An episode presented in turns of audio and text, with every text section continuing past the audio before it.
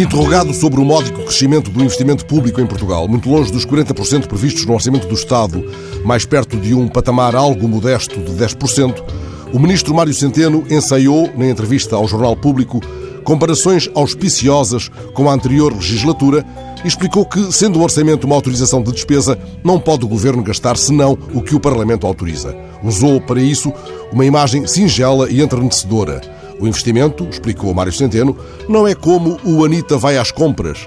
Não vamos com o pantufa, com um cesto, comprar investimento, elucidou o Ministro das Finanças. O exemplo escolhido pelo Ministro não deve ser recebido com agrado na Comissão para a Igualdade de Género, por ser sintomático de uma visão do mundo em que o azul e o cor-de-rosa correspondem a uma paleta demasiado preconceituosa e conservadora. Acresce que Anitta é agora Martine. A única Anitta que não precisa de renovar o cartão de cidadão é a da canção do José Cid, mas essa não é bonita, embora acredite que, tal como o investimento público, a noite cai. Há quem tema que o exemplo do Ministro das Cativações, não sendo cativante, possa, contudo, fazer escola, dado o peso político da pasta.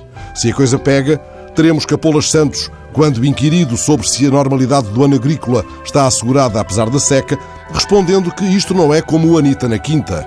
E não nos espantemos que José de Matos Fernandes, defendendo que se ensina a andar de bicicleta na escola, use o pretexto de que isto não é o Anitta a cavalo, ou que Marta Temido, carreando argumentos para o adiamento da revisão da tabela salarial dos médicos, desabafe que isto não é Anitta no hospital. Esta Anitta anda na casa dos 60, mas não deve pensar demasiado no parque ou na praia. Na mesma entrevista em que é citada, o ministro Centeno deixa claro que não vai abrir as portas às pré-reformas.